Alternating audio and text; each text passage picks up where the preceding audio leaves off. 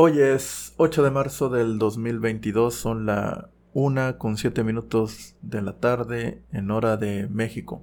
Eh, pues hoy va a ser la marcha, me parece que alrededor de las 2 de la tarde empiezan a marchar allá en la Ciudad de México. Es, es este, pues ahora sí que es un momento muy peligroso para la gente en general, ya no digo para las mujeres mexicanas que se van a presentar. Eh, algo que dijo el presidente, me parece que fue ayer, este, es que ya tienen información sobre los grupos feministas y que están armándose con sopletes y bombas molotov y que no sé qué.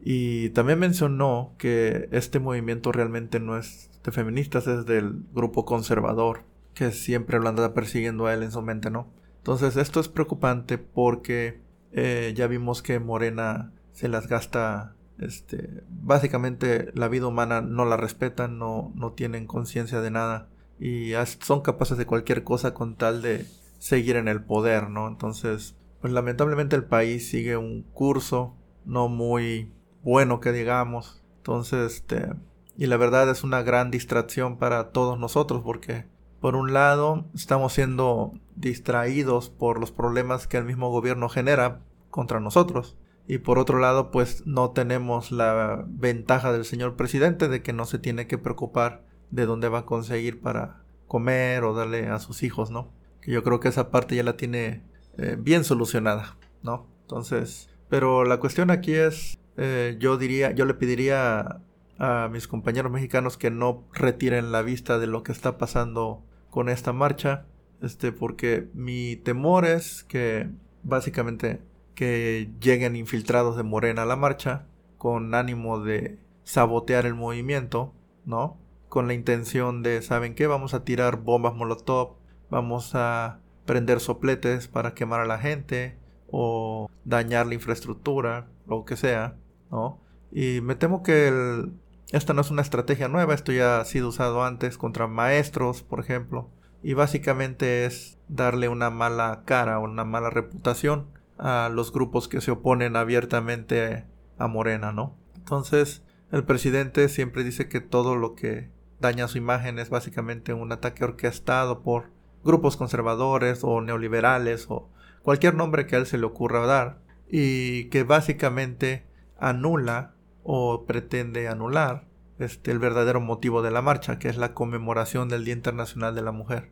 Y no es un secreto, en México los derechos de las mujeres son violentados casi diario, si no es que diario. Este, y pues me temo que esto va más allá de un simple, saben que hay que educar a la ciudadanía para que, ¿no? O sea, yo creo que va más allá de eso cuando vemos al mismo Estado eh, tachando de enemigos a los grupos feministas. Entonces, eh, obviamente no todos los, todas las personas que conforman grupos son iguales. Obviamente cada persona va por sus propios medios o por sus propios motivos al movimiento que ellos desean ir. Eso se llama libertad. Pero cuando el Estado mete su mano directamente y su voz más que nada en medios de comunicación masiva como es la infame mañanera, entonces sí es de preocupar porque él ya está pintando el escenario de violencia, ¿no? Está pintando un escenario de posiblemente de muerte y ya veo ya, ya hemos visto que en el gobierno actual este pues la vida del mexicano promedio pues no es de consideración importante. Este e, es más importante cuidar la imagen de la, del presidente, del gobernador o lo que sea, este, más que esclarecer los crímenes que pasan en este país, ¿no? Entonces, en el lapso de unos tres meses que llevamos aquí casi. Estamos empezando el tercer mes. Hemos visto de todo. Este, un fusilamiento fuera de, de una, de, un funeral. O sea, ¿no? Entonces, hemos visto, este, pues los actos vandálicos que sucedieron en el estadio en Querétaro. Que por un lado tenemos a las autoridades negando que haya habido algún muerto, que solamente ha habido heridos, y que todo sucedió afuera del estadio, lo cual me parece absurdo. Y por otro lado tenemos videos grotescos de gente ya sea o inconsciente o muerta desangrándose en el piso sin ropa. Entonces, hay, así como que eh, el Estado se ha visto rebasado por el simple hecho de que cada ciudadano lleva encima una cámara con red.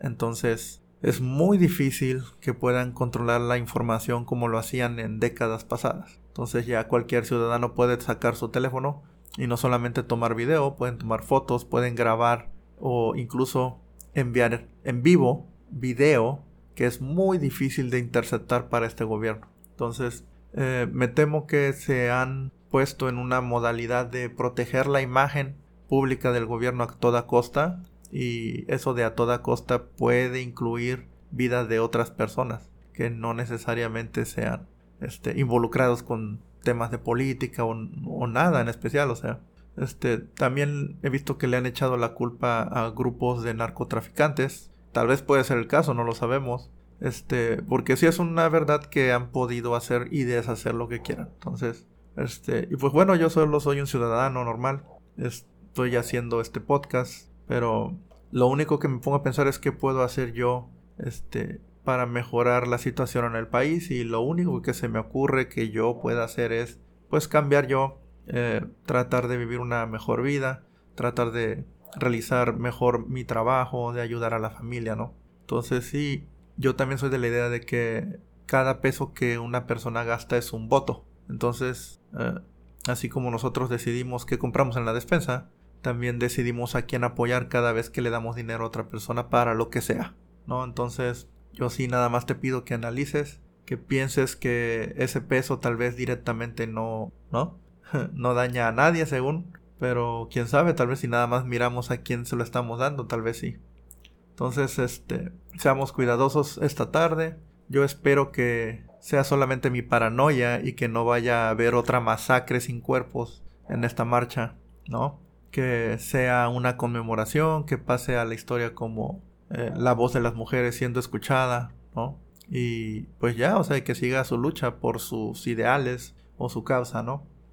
Que en México hace mucha falta, en este país es infame por el machismo, prácticamente casi casi nació aquí, entonces, este, pues es algo que no me enorgullece, pero también hay algo que me trae así como que un temor latente, y es que el Estado está lleno de ese tipo de personas. Entonces, eh, recordaremos en no sé qué canal fue, Canal 5, un miembro de Morena a cargo de ese canal o de un programa, este, haciendo menos a, a su compañera de trabajo, ¿no? Y básicamente tomando el control absoluto de ese show. Y pues fue triste de ver, pero es un, es, es un aspecto que estamos viendo en todos los niveles de este actual gobierno.